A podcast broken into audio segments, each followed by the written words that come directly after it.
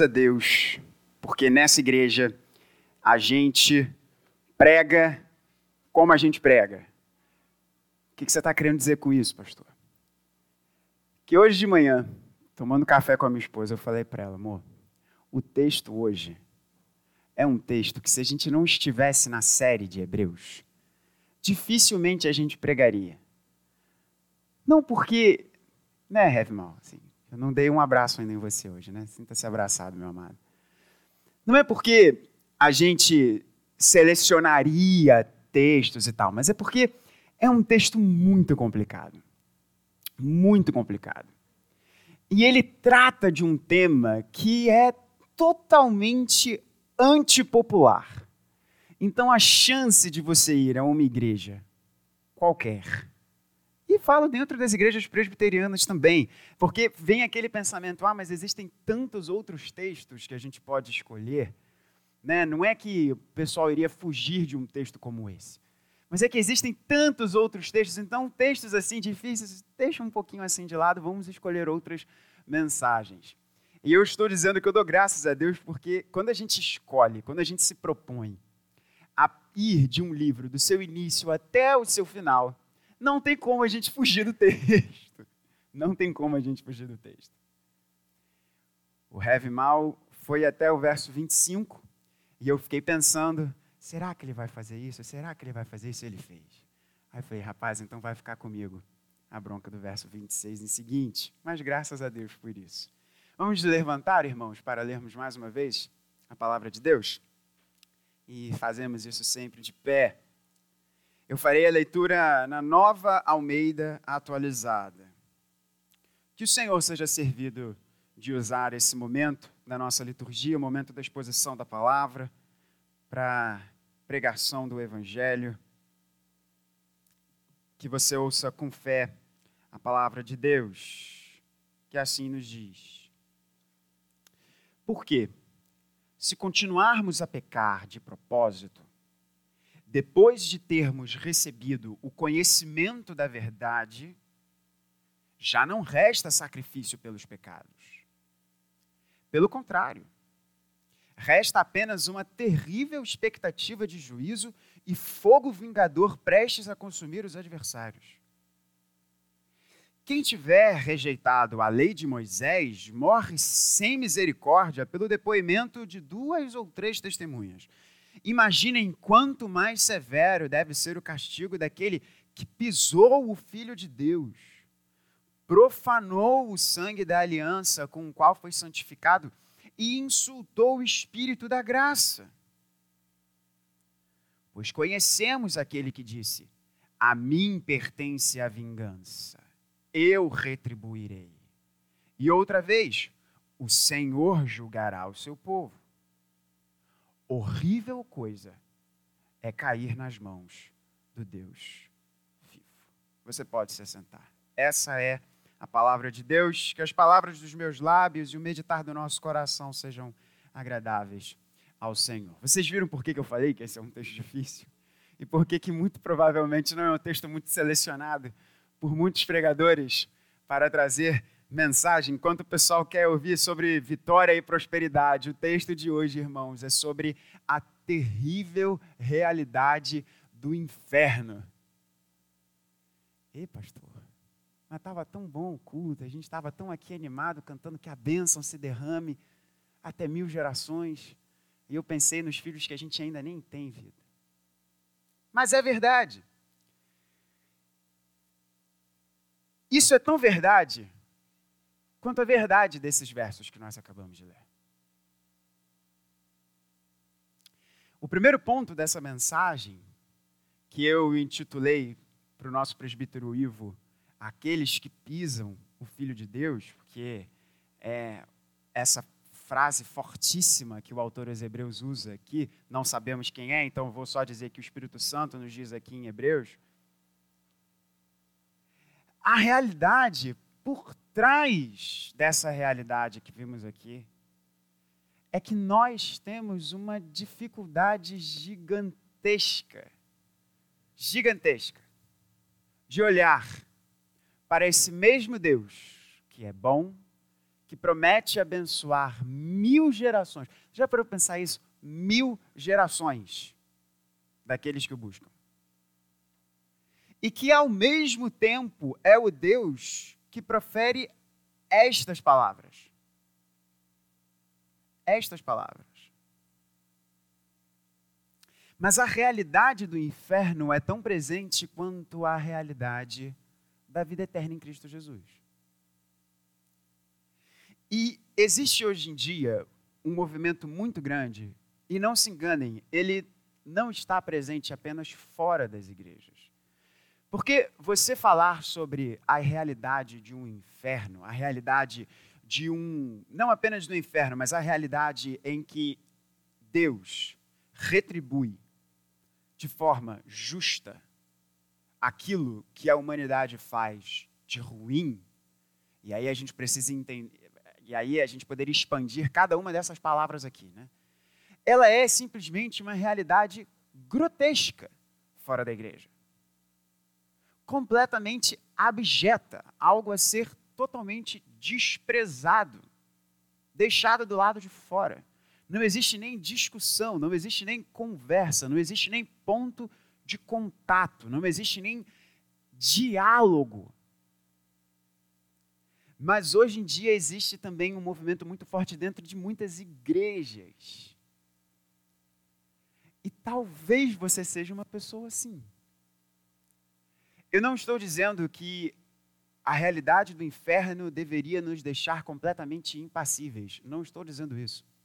Pelo contrário, pelo contrário, lermos o Senhor Jesus, quem é aquele que é aquele que mais fala sobre inferno em toda a Bíblia, em toda a Bíblia, a pessoa que mais fala sobre inferno é Jesus. Isso deveria moldar o nosso entendimento em relação a isso. Eu não estou dizendo que isso, que, que nós lermos sobre a realidade do inferno, não deveria causar alguma coisa em nós. Mas muitos, muitos, e eu falo por conversar com muitas pessoas, dentro de igrejas evangélicas ou não, falam, cara, mas esse negócio de inferno. Se Deus é bom, o inferno não deveria existir. Se Deus é bom, o inferno não deveria existir. Existem três posições em relação a isso. pormenorizadamente no texto. A grande mensagem deste texto é essa. A grande mensagem desse texto é: vigiem, fiquem alertas, perseverem, porque há uma situação, há uma determinada situação, há um status, há uma, um, um determinado cenário, nós veremos que cenário é esse daqui a pouco, em que não há mais remissão de pecados, não há mais perdão, não há mais volta. E o destino para esse cenário é essa expressão terrível que o Espírito Santo nos usa aqui. Ele chama de fogo devorador, fogo consumidor, fogo destruidor. E aí vai diante da sua tradução. Essa é a grande mensagem dessa passagem. Nós vamos entender de quem é que de fato o Espírito Santo está dizendo aqui, o que, que ele está falando, que cenário é esse e qual é a glória e beleza de tudo isso para a gente aqui. Mas a guisa de introdução, eu, eu, eu, eu, esse é um ponto, vai ser o ponto mais extenso dessa mensagem, tá? mas é importante você entender isso. Existem três posições em relação a essa realidade do inferno. Existe a posição da negação, Existe a posição do aniquilacionismo e existe a Bíblia. Acho que vocês já viram qual é que eu vou defender aqui. Né? Como disse, não só fora da igreja, mas dentro da igreja existem muitos que rejeitam a ideia de um inferno. Eu vou ler a, a citação de um teólogo famoso, famoso, e citado por muitos pastores famosos no YouTube do nosso país. Seu nome é Clark Pinnock, esse teólogo. Olha o que, que ele diz. Eu considero, é um pastor ele, eu considero o conceito de inferno como tormento sem fim em corpo e mente, que é o que a Bíblia ensina, uma doutrina ultrajante, uma monstruosidade moral e teológica, uma má doutrina da tradição que precisa ser mudada. O tormento sem fim é intolerável do ponto de vista moral, porque ele transforma Deus num monstro sedento por sangue, que mantém um verdadeiro Auschwitz eterno para vítimas que ele nem mesmo permite que morram. Fortes essas palavras, né? Esse teólogo ele influencia muita gente aí, muita gente, muita gente famosa no nosso país. Dentro da igreja, que diz o seguinte: essa realidade de um inferno, essa realidade de um fogo consumidor, isso é moralmente ultrajante. Ultrajante. E qual é o grande ponto dessas pessoas que falam isso? O grande ponto dessas pessoas é que para elas não existe conciliação, não existe conciliação entre Deus dizer que é bom Deus dizer na Sua palavra que a Sua bondade dura para sempre, e ao mesmo tempo na Sua palavra dizer que existe algo como um lugar de fogo eterno em que o verme não morre. E lá só há fogo, só há choro e ranger de dentes.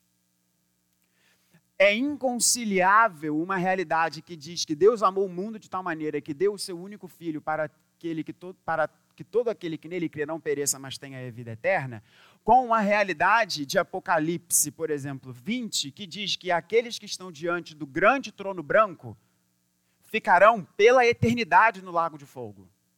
Essas realidades são inconciliáveis. Eles dizem: não é possível isso existir, não é possível isso acontecer. Antes de nós entrarmos na posição do aniquilacionismo, e eu vou citar apenas um teólogo que verdadeiramente merece respeito que defende essa posição. Não somos politicamente corretos nesse ponto. O grande problema não está na irreconciliabilidade, sei lá se existe essa palavra mal, desculpa. Na, na, na impossibilidade de reconciliação entre a bondade de Deus e a justiça de Deus. O problema não está aí. O grande problema está no que a pessoa acha que é justiça e que é bom. Aí que está o problema. Porque para essas pessoas, bom é aquilo que ela entende ser bom. Justo é aquilo que ela entende ser justo. E não necessariamente é uma idiosincrasia particular do indivíduo. Pode ser uma doutrina, por exemplo, extremamente famosa nos nossos dias, que são todas as filosofias de cunho humanista. Basicamente, um pensamento humanista vai enxergar que o bom, o justo, o correto, é aquilo que é bom para o maior número de seres humanos. Porque o ser humano está no centro de todas as coisas. Então, todo o referencial passa a ser com base no ser humano. Logo, se o que os nossos pensadores, o que os nossos filósofos enxergam como sendo o bom para a humanidade, isso é bom. Qualquer coisa que divirja, que difira disso, não é bom. Logo, se existe um Deus que diz a minha justiça é essa. Isso não pode ser bom. Se não anda conforme o figurino, não pode ser bom. O grande problema está desde o jardim, em que Deus diz A, e a gente fala, não quero A. Eu quero B, C, D, E, F, G, por aí vai. Esse é o grande problema. E agora eu quero, antes de nós entrarmos no aniquilacionismo e vermos depois o que a Bíblia ensina sobre isso, eu quero falar algo bem pastoral para você. Bem pastoral. Tome cuidado quando você julga Deus. Mas, pastor, eu não estou julgando Deus. Será que não está? Qual é o filtro da nossa realidade? No fim das contas, irmãos, todas essas polêmicas, todas essas discussões, todos esses grandes embates dos nossos dias, o que, que é família? O que, que é gênero? O que significa ser homem? O que significa ser mulher? Política, economia, todas essas coisas, irmãos, todas essas coisas. Qual é o filtro da nossa realidade? nós deixamos a palavra de Deus informar a nossa visão da realidade, ou nós trazemos os nossos preconceitos para a leitura da palavra de Deus. Ou é um ou é outro, meu irmão, minha irmã. Ou você vai deixar a palavra de Deus formar o seu entendimento da realidade, ou é o seu entendimento da realidade que vai perverter o que a palavra de Deus ensina. Não, não tem meio termo. Como a minha avó, que está no céu fazendo trufa para Jesus, dizia: Não tem meu pé, me dói. Não existe outro jeito. Ou a palavra de Deus forma o nosso entendimento, ou a gente vai, com base em preconceitos, em outras opiniões, em outras vozes, dizer qual é a voz de Deus. E muitas e muitas vezes em que eu tive essa conversa com queridos irmãos e irmãs, sempre eu via ali alguma pontinha do tipo, cara, mas não pode isso ser. Com base em quê? Com base no que você acha que pode ser e que não pode ser? No fim das contas, essa é a grande discussão. O que Deus diz ou o que você quer que Deus diga? Isso não estava no meu esboço, mas eu gostei dessa, dessa ilustração dela que eu vou usar, do papo de, de manhã. A gente quer que Deus seja Deus só naquilo que convém para a gente, que Ele seja Deus. Na real, a gente quer que Deus seja soberano naquilo que a gente quer que Ele seja soberano. Então, quando a gente, quando é bom para a gente que Deus seja soberano e governe todas as coisas, seja misericordioso e tal com a gente, aí convém Ele ser Deus. Mas se ele diz, vocês devem ser santos como eu sou santo. Se ele diz, é isso e não isso, aí ele não pode ser soberano.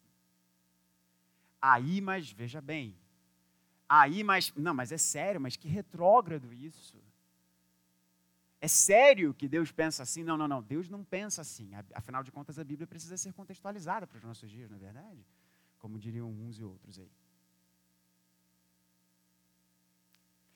Negar a realidade, isso tudo para dizer que negar a realidade do que Deus diz, no fim das contas, é negar a realidade dele ser quem ele é. Complicado isso, irmãos. Vigie o seu coração. O aniquilacionismo, o que, que é isso? Alguns irmãos nossos que não rejeitam a palavra de Deus, como essas pessoas fazem, tentam encontrar na Santa Palavra algum meio termo em relação ao que a Bíblia efetivamente ensina e essa ideia de não existir o inferno. Eles falam o seguinte: um inferno sem fim. E eu estou bebendo de John Stott, que quando estiver no paraíso, eu vou tomar um café com ele, ou um chá, porque ele era inglês, e falar assim: pô, Stottzão, você mandou mal nisso daqui, cara. Só para mostrar que você é um homem assim como todos nós somos. John Stott dizia o seguinte: se a Bíblia diz que o inferno é um lugar de fogo, pior que o cara era tão inteligente que até isso parece fazer sentido, né? Se o inferno é um lugar de fogo, o fogo consome as coisas. Se você pega um papel e o fogo queima o papel, depois de um tempo, o que, que vai ter ali? Nada. Logo, o inferno não pode ser um lugar eterno. Porque o fogo consome, o fogo destrói. E ele fala: seria estranho nós entendermos um lugar de destruição em que não há destruição. E eu fico falando assim, rapaz, mas esse velhinho era de lascar, porque faz sentido o argumento dele. Mas qual é o problema do Stotzão aqui? Primeiro, na carta em que o Stott escreve sobre isso, ele diz, eu peguei aqui a citação dele. Ele diz: Minha questão é não o que o meu coração me diz, mas sim o que a palavra de Deus diz. E essa é uma postura santa. Ele dizia: Eu, eu, eu tenho dificuldades, eu, eu enxergo, eu vejo disso, mas Deus me livre ser como eu estou dizendo que é, como o meu coração diz, mas deve ser o que a palavra de Deus diz. E o que, que a gente faz com tantos outros textos em que Jesus principalmente diz que o fogo não cessa? Qual é a ideia do, do aniquilacionismo, irmãos? A ideia do aniquilacionismo é: não existe um lugar eterno de retribuição de Deus. Então Deus iria aniquilar essas pessoas. Nós viveríamos na viveremos na eternidade com Deus e não haverá um, um, juízo eterno, como a Bíblia diz que há um juízo eterno. Na visão deles, não haveria isso e Deus iria aniquilar todas as pessoas. Não haveria um lugar de fogo eterno. Stott diz, uh, o entendimento disso é porque o fogo destrói. Só que qual é o grande problema? E aí vamos ver o que a Bíblia ensina em relação a isso. Por uma questão de tempo, eu não vou poder ir para todos os textos que eu separei. Se esse assunto interessa a você, me manda uma mensagem no WhatsApp que eu mando os textos. Eu prometo que eu mando os textos. Basicamente, Jesus, Jesus, usa reiteradas vezes a expressão de um fogo que não cessa. E no livro do Apocalipse nos é apresentado um lago de fogo eterno. Então, por mais engenhosa que seja a construção do Stott e de vários, e, e para quem não conhece John Stott, foi um grande homem de Deus que está aguardando a ressurreição do corpo, grande teólogo da igreja. Por mais que possa parecer fazer sentido essa ideia, olha, o fogo consome as coisas, de fato, mas o que, que a gente faz com todas as falas de Jesus em relação a um fogo que não cessa? Um fogo que não tem fim, que não acaba. O que a Bíblia nos ensina em relação a isso? A Bíblia nos ensina exatamente o que essa passagem nos diz. A Bíblia nos ensina que há um acerto de contas. E que talvez a expressão de Jesus não seja literal, mas é uma imagem muito potente dessa realidade que nos aguarda. Como humanidade sem Cristo. Quero deixar bem claro. E o nós foi só força de expressão, porque pela graça de Deus, Deus resgatou meu coração. Uma realidade de reatribuição, de acerto de contas, em relação ao verdadeiro mal da humanidade. E qual é o verdadeiro mal da humanidade? Qual é a verdadeira mazela da humanidade? A nossa moral. É a nossa moral. O grande problema, e em Hebreus temos visto isso, o grande problema, o grande problema seu, o grande problema meu, é que a gente quer ter uma moral de, não de acordo com a moral de Deus. Deus diz A, e a gente quer B, C, D, E, F, G, qualquer coisa, menos A. O problema da humanidade é esse.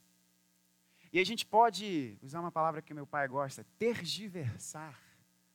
A gente pode ir para um lado e para um outro, os pensadores, as grandes mentes iluminadas podem falar um milhão de coisas, dizer que o problema da humanidade é falta de recursos, que o problema da humanidade é falta de educação, que o problema da humanidade é A, B, C ou D, mas não, não, não se chega ao problema de dizer que o problema da humanidade se chama pecado. Esse é o problema da humanidade: pecado. pecado. E a palavra de Deus nos diz que o que resta para aqueles, e agora a gente vai entender para quem ele está dizendo isso, para aqueles que estão em pecado, texto de Hebreus, existe a certa expectação horrível de juízo e fogo vingador prestes a consumir os adversários. Antes de nós vermos o que que que grupo é esse? Como reconciliarmos, irmãos, a ira de Deus e o amor de Deus? Como conciliamos essa ideia? Um livro que o nosso pastor, inclusive, é, já ministrou na escola dominical, um dos maiores clássicos de toda a igreja, se chama O Conhecimento de Deus, de J.I. Packer. E o J.I. Packer tem uma citação nesse livro que eu peço licença aos irmãos para ler aqui. E talvez trazer um pouco de consolo ao seu coração, por esse tema que de fato é difícil. O que J.I. Packer nos ensina? Ele diz: abre aspas. A ira de Deus na Bíblia nunca é uma coisa caprichosa, autoindulgente, irritadiça, moralmente baixa, como a ira humana tão frequentemente o é. Em vez disso, presta atenção agora, ela é uma reação necessária e correta ao mal moral.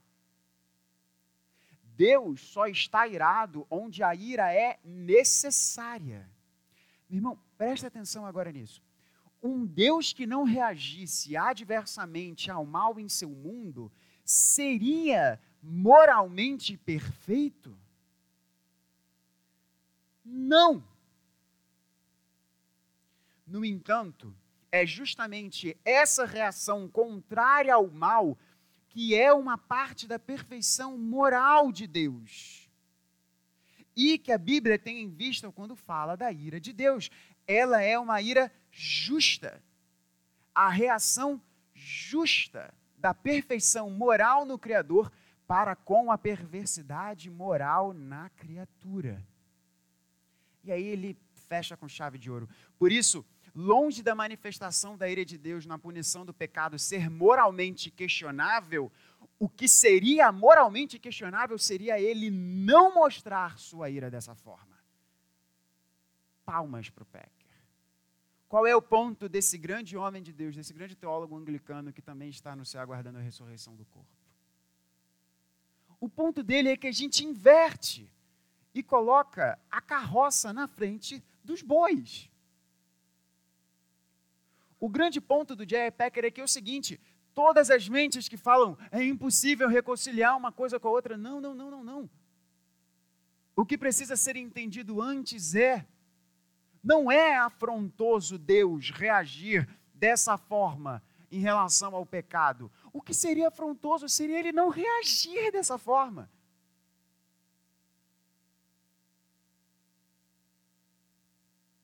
No nosso Código Penal, eu não sou advogado criminalista. Mas no nosso Código Penal existe uma questão por justiça que quão mais valoroso, quão mais precioso, digamos assim, o objeto da ofensa, pior é a retribuição daquela ofensa. Vou te dar um exemplo. Você tem um crime X contra um adulto. Ele tem uma determinada repercussão uma determinada retribuição, melhor dizendo. Agora, se esse mesmo crime é cometido contra um recém-nascido, é muito pior. Porque o nosso ordenamento jurídico enxerga essa ofensa como muito pior. Pega esse raciocínio e agora transfere para Deus. Ele que é perfeito, ele que ele é justo, ele que é santo, completamente irrepreensível, belo e perfeito qualquer ofensa cometida contra aquele que é perfeito necessariamente exige desse Deus uma retribuição que seja perfeita. Uma ofensa cometida contra um ser eterno necessariamente demanda uma retribuição que seja eterna.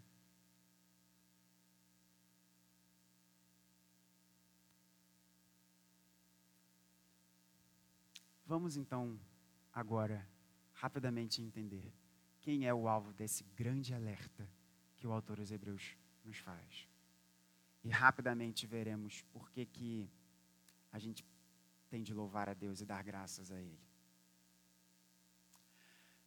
Feito esse, essa grande introdução, e de fato, irmãos, esse, eu, eu, eu estava um pouco inquieto sobre isso, porque eu tenho visto muitos sermões na internet, muitos pregadores falando que isso é balela, e, e, e, eu falei assim, rapaz, eu, eu, eu preciso falar isso. Eu tenho um sermão inteiro preparado aqui sobre isso com muitos textos e, mu e muitas coisas aqui, talvez numa outra oportunidade em relação ao tempo. Mas veja o que a Bíblia diz. Acho que, resumindo esse grande ponto, veja o que Deus diz. E se algum pregador diz que o que a Bíblia está dizendo não é bem assim, joga isso fora. Joga isso fora. Esse alerta, dos versos 26 ao verso 31, é o último grande alerta do autor aos Hebreus aqui no livro. Ele faz quatro grandes alertas sobre a apostasia. E é isso que a gente vai falar mais uma vez aqui. O que é a apostasia? A apostasia é o cruzar de uma linha para a qual não existe mais volta. A apostasia é você, de uma forma definitiva, abandonar o Evangelho é você rejeitar de forma definitiva e absoluta o ensino, a mensagem, a proclamação da boa obra de Deus, tomando sobre si a justa e eterna retribuição pelo nosso pecado. Ele faz esse alerta no capítulo 2, faz esse alerta no capítulo 3, faz esse alerta novamente de uma forma muito parecida no capítulo 6 nós vimos aquele texto famoso sobre aqueles que experimentaram é, é, é, é, o reino vindouro. Ele usa uma expressão parecida, dizendo aqui sobre o sangue que começou a santificar aquelas pessoas. Por isso que esse é um texto super difícil de ser interpretado. E ele repete esse alerta aqui. O grande alerta dele é: existe, vamos ver no verso de 26, existe um caminho existe uma determinada situação cuja retribuição desse caminho é uma terrível expectativa de juízo e fogo vingador prestes a consumir os adversários. Isso deveria trazer frio à nossa espinha. Mas para quem ele está dizendo isso? Verso 26. Porque se continuarmos a pecar de propósito, depois de termos recebido o conhecimento da verdade, já não resta sacrifício pelos pecados. Pastor, ele está falando de mim. Eu gelei quando eu li esse negócio aqui, reverendo. Pelo amor de Deus, não fala que isso daqui é para mim, não. Meu irmão, minha irmã, se você se sentiu de alguma forma mexida com isso, é porque esse texto não é para você. Para início de conversa. Porque só aqueles que lutam contra o pecado é que de fato têm uma preocupação da sua vida diante de Deus. Nós não podemos deixar de conectar o verso 26 com o verso de número 29. O que diz o verso de número 29? Ele usa uma expressão aqui de linguagem. Ele diz: Olha, na lei de Moisés, pelo depoimento de duas ou três testemunhas, alguém morria. Imaginem quanto mais severo deve ser o castigo daquele que pisou o Filho de Deus, profanou o sangue da aliança com o qual foi santificado e insultou o Espírito da graça. Portanto, são essas três características que acompanham aqueles que estão nesse grupo dos que pecam de propósito e para os quais não existe outro caminho a não ser a terrível expectativa de juízo e fogo devorador e fogo consumidor. Esse texto não fala sobre os pecados de fraqueza que nós temos. Esse texto não fala sobre essa relação de guerra que eu e você, que estamos em Cristo Jesus, temos em relação ao pecado.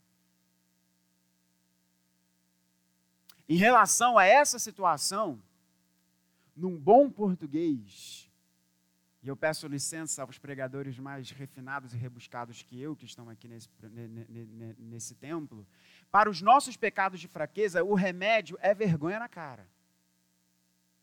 Bíblia e oração, mas muita vergonha na cara. Da gente entender que nós precisamos parar com essas tolices, tomarmos posse de quem nós somos em Cristo Jesus e assim vencermos essas tentações. Não é disso que o autor dos Hebreus está dizendo aqui. E toda a chave para nós entendermos é o que os heróis da sociedade bíblica do Brasil traduziram como propósito, de propósito. Porque é uma palavrinha muito difícil.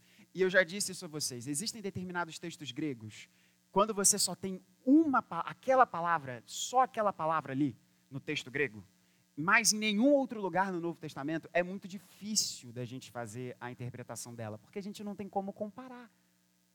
Então a gente precisa olhar para outros textos gregos com uma idade mais próxima possível para a gente entender o que, que o autor aqui usou. Paulo ou quem foi que tenha escrito essa, essa carta. E o que está traduzido aqui como de propósito, olha que coisa interessante era a mesma palavra usada para os voluntários de um exército que iam para uma guerra numa terra distante. É fantástica essa explicação. O que, que o autor aos Hebreus está nos dizendo aqui?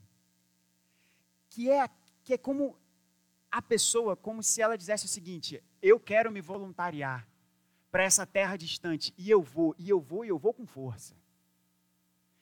É isso que ele está dizendo aqui. Ele está falando sobre apostasia. Ele está falando sobre esse caminho terrível, terrível, que é de você rejeitar o evangelho de forma absoluta. E ele usa essa, essa expressão é, é, de ofensa a Deus. Pisar o filho de Deus, profanar o sangue da aliança, aqui traduzido profanar, mas a ideia aqui basicamente é, é, é de você é, é, tornar o sangue da aliança como se fosse algo. Ah, ok, isso é lixo para mim. E insultar o Espírito da graça. Se existe guerra no seu coração, se existe preocupação, se existe esforço, se existe vontade de se tornar santo, essa passagem não é para você. Mas ao mesmo tempo, eu, como pastor, preciso dizer ao seu coração: vigie, para que essa passagem não se torne para você. Contabilidade é algo unicamente do Santo Espírito de Deus. Nenhum de nós aqui, pastores, presbíteros, membros da igreja, podem dizer: isso não irá acontecer com você. Porque o que a Bíblia ensina é o seguinte, e deixa eu me explicar: o que a Bíblia ensina é o seguinte: se alguém perde a salvação, é porque ela nunca a teve. Comunhão com Deus não é algo que se perde. Se isso foi perdido é porque isso nunca houve. E qual é o nosso papel como cristãos? É nós vigiarmos. É nós buscarmos a Deus. É nós sondarmos o nosso coração. Hoje à noite é noite de Eucaristia. É mais um convite do Espírito Santo para você sondar o seu coração. E você entender que ser crente é coisa séria que ser crente não é brincadeira. Que Deus nos chama para um para um relacionamento com ele que exige de nós mudança de caráter, que exige de nós postura do reino. E meu irmão, minha irmã, meu amado, minha amada, deixa eu falar uma coisa muito importante para você. Se você já conhece o Evangelho, se você já caminha na igreja há tantos anos e você não percebe que a sua vida mudou em alguma coisa, questione a sua conversão. Ah, pastor, eu já estou na igreja há tantos anos, mas assim, minha vida é a mesma, desde sempre. E você acha isso legal? Que coisa terrível. Que coisa terrível.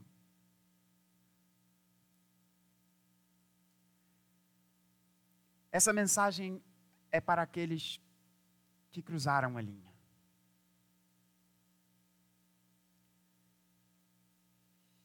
E ele termina, e com isso eu concluo também, dizendo que terrível coisa é cair nas mãos do Deus vivo terrível coisa é cair nas mãos do Deus vivo.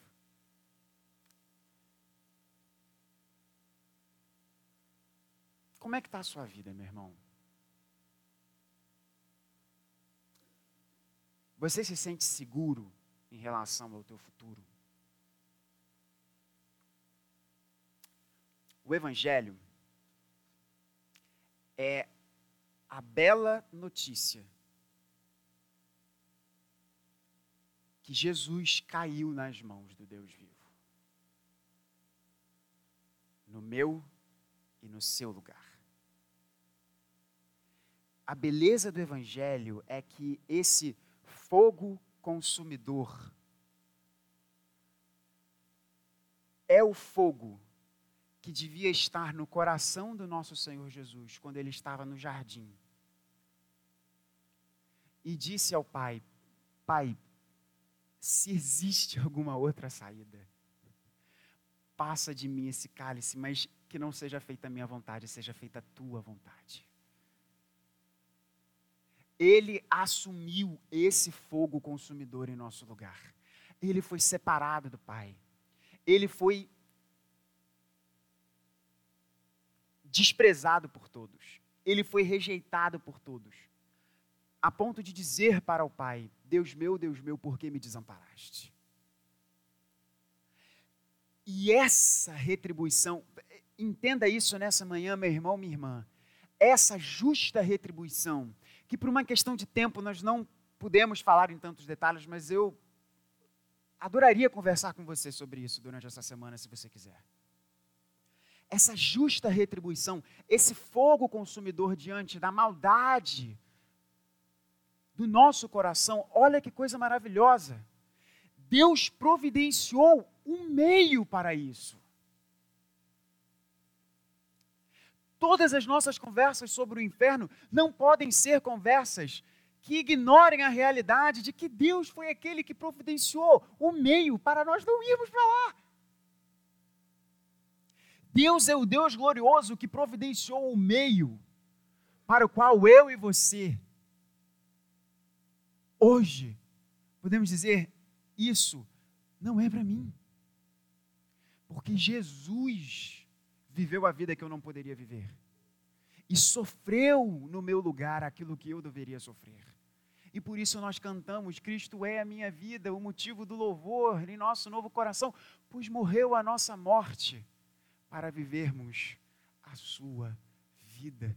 Nos trouxe grande salvação. A beleza do evangelho, irmãos, é que o inferno, ele é uma realidade, mas mais forte e potente do que a realidade do inferno é a realidade do amor do coração daquele que enviou o seu próprio filho para enfrentar e sofrer no nosso lugar o inferno.